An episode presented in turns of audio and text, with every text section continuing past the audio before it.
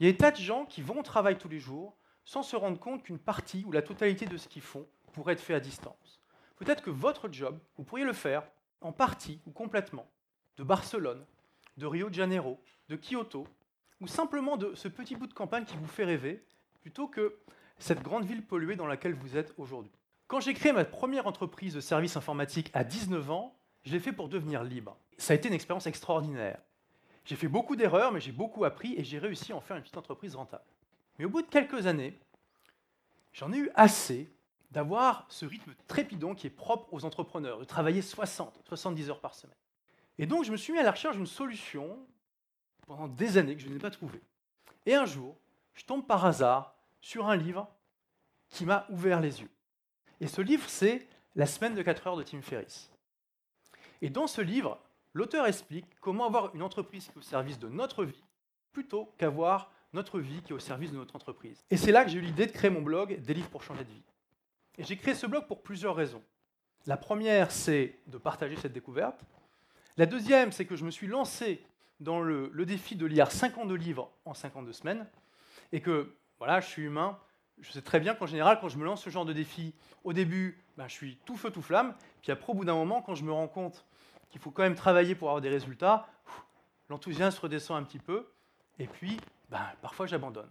Donc j'ai décidé d'hacker mon cerveau en proclamant cet objectif au monde entier, en tout cas à qui voulait bien l'entendre. Et c'était le premier article que j'ai publié sur ce blog.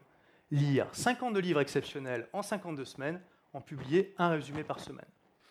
J'ai commencé à lire des livres exceptionnels et à appliquer ce que j'apprenais dans mon entreprise.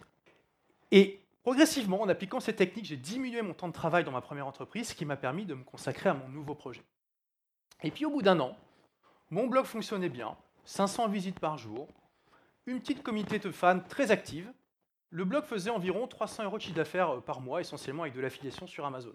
Donc c'est bien, c'est pas avec ça que je vais en vivre.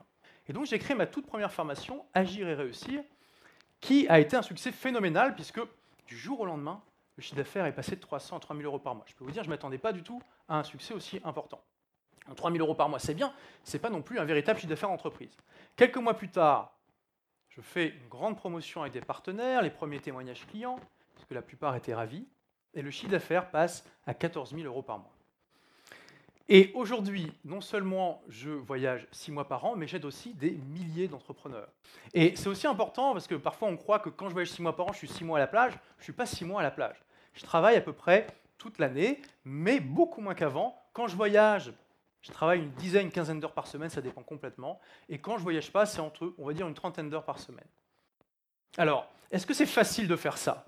Non, c'est difficile. Il faut le vouloir vraiment et il faut s'accrocher. Mais est-ce que c'est possible? Oui, c'est possible. Je l'ai fait, Laurent Brial l'a fait, Olivier Jacquemont l'a fait, de nombreux de mes clients l'ont fait, des milliers d'entrepreneurs le font de par le monde, et vous pouvez le faire aussi. Merci d'avoir écouté ce podcast. Si vous l'avez aimé, est-ce que je peux vous demander une petite faveur? Laissez un commentaire sur iTunes pour dire ce que vous appréciez dans le podcast tout simplement. Ça aidera d'autres rebelles intelligents comme vous à trouver le podcast et puis à être inspirés tous les jours ou presque par lui. Merci et à très vite pour de nouvelles aventures.